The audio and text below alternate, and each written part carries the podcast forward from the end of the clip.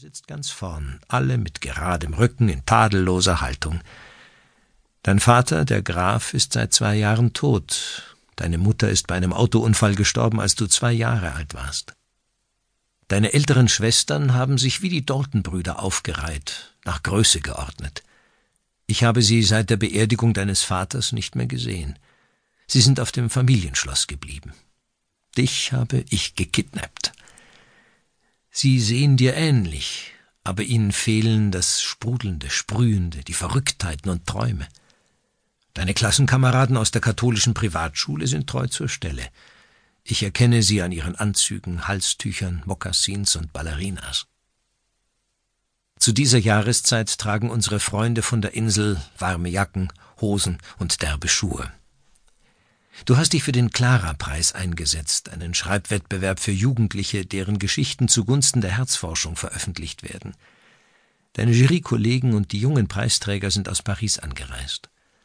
Mein alter Kumpel Thierry Serfati, Chefarzt für Neurologie, ist mir zuliebe gekommen. Mein Nachfolger, der nun die Kardiologie leitet, ist nur aus Höflichkeit hier. Ich konnte ihn noch nie leiden. Ich bin früh in Rente gegangen, vor zwei Jahren, um endlich das Leben mit dir zu genießen. Du hast mich aufs Schlimmste versetzt, Lou. Du hast dich in der Nacht von Samstag auf Sonntag davon gemacht, als die Uhr auf Winterzeit umgestellt wurde. Um drei Uhr morgens haben die Franzosen ihre Uhren um eine Stunde zurückgestellt. Um mir das letzte Mal eine lange Nase zu drehen, hast du genau in jenem Moment deinen letzten Atemzug getan – die Krankenschwester machte gerade ihre Runde. Bei uns in der Bretagne kommt der Anku und holt die Seelen der Toten in seinem knarrenden Wagen. Was hast du zu ihm gesagt? Stell deine Uhr zurück, sonst hast du Pech gehabt? Wir haben keinen Aufbahrungsraum auf der Insel. Dafür fehlt es an Kundschaft. Der Leichenzug macht sich auf den Weg Richtung Friedhof. Ich gehe diesen Weg jeden Tag, aber ausnahmsweise trinke ich keinen Kaffee bei Triskel, habe keine Zeitung unter dem Arm. Ich habe ein gebrochenes Herz und eine zerschmetterte Seele. Du hast an den Gott deines Vaters geglaubt. Ich glaube an den Gott der Seefahrer. Er hat mich im Stich gelassen. Ich erleide Schiffbruch auf festem Boden, ertrinke in Kummer, ohne in See gestochen zu sein. Die Totenglocke läutet. Die Autos halten an, die Alten bekreuzigen sich. Arthur, Fritz Begel, pinkelt an das Rad des Leichenwagens. Ich werfe ihm einen dankbaren Blick zu.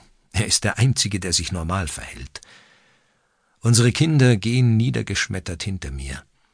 Ich bete, dass alles nur einer deiner komischen Streiche ist. Wir kommen am Le Cinquante vorbei. Jean-Louis Karte wechselt täglich je nach Marktangebot. Du hättest heute Tomaten-Millefeuille mit Taschenkrebsfleisch und Paprikasorbet genommen. Ich die Suppe mit geräuchertem Seelachs und Algen. Du hättest dem Nachtisch widerstanden. Ich hätte bei der Birne Helene nachgegeben, von der du mir die Hälfte stibitzt hättest. Von jetzt an werde ich mich allein vollstopfen. Dieser Gedanke zerreißt mir das Herz. Wenn ich dir ein Stück abgebe, Kommst du dann zurück? Wir sind an der Gemäldegalerie von Yannick Maury und Perrin angelangt. Wirst du aus einer der Leinwände hervorbrechen und mich zu Tode erschrecken? Du warst so schön, Lou, dass du einem Blinden die Sehkraft eines Kampfpiloten geben konntest, einem Querschnittsgelähmten die Schnelligkeit eines Geparden. Ich habe dich nicht tot gesehen, das wollte ich nicht. Ich wollte dieses Bild nicht, auch wenn meine Psychiaterfreunde behaupten, das sei nützlich für die Trauerarbeit. Ich trete in den Trauerstreik, Lou. Ich bin ein Sozi. Unter dem Dach der offenen Markthalle bewegt sich etwas, aber zu hören ist nichts. Ich bleibe stehen. Alle halten an, abgesehen von dem schwarzen Wagen, der dich fährt. Ich schaue genauer hin. Tatsächlich wird unter dem Hallendach getanzt. An einem der Pfeiler hängt ein Plakat Stumme Disco gegen die Besteuerung der musikspielenden Gewerbetreibenden in Le Bourg.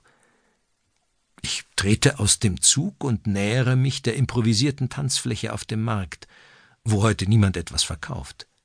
Papa, flüstert Sirion peinlich berührt.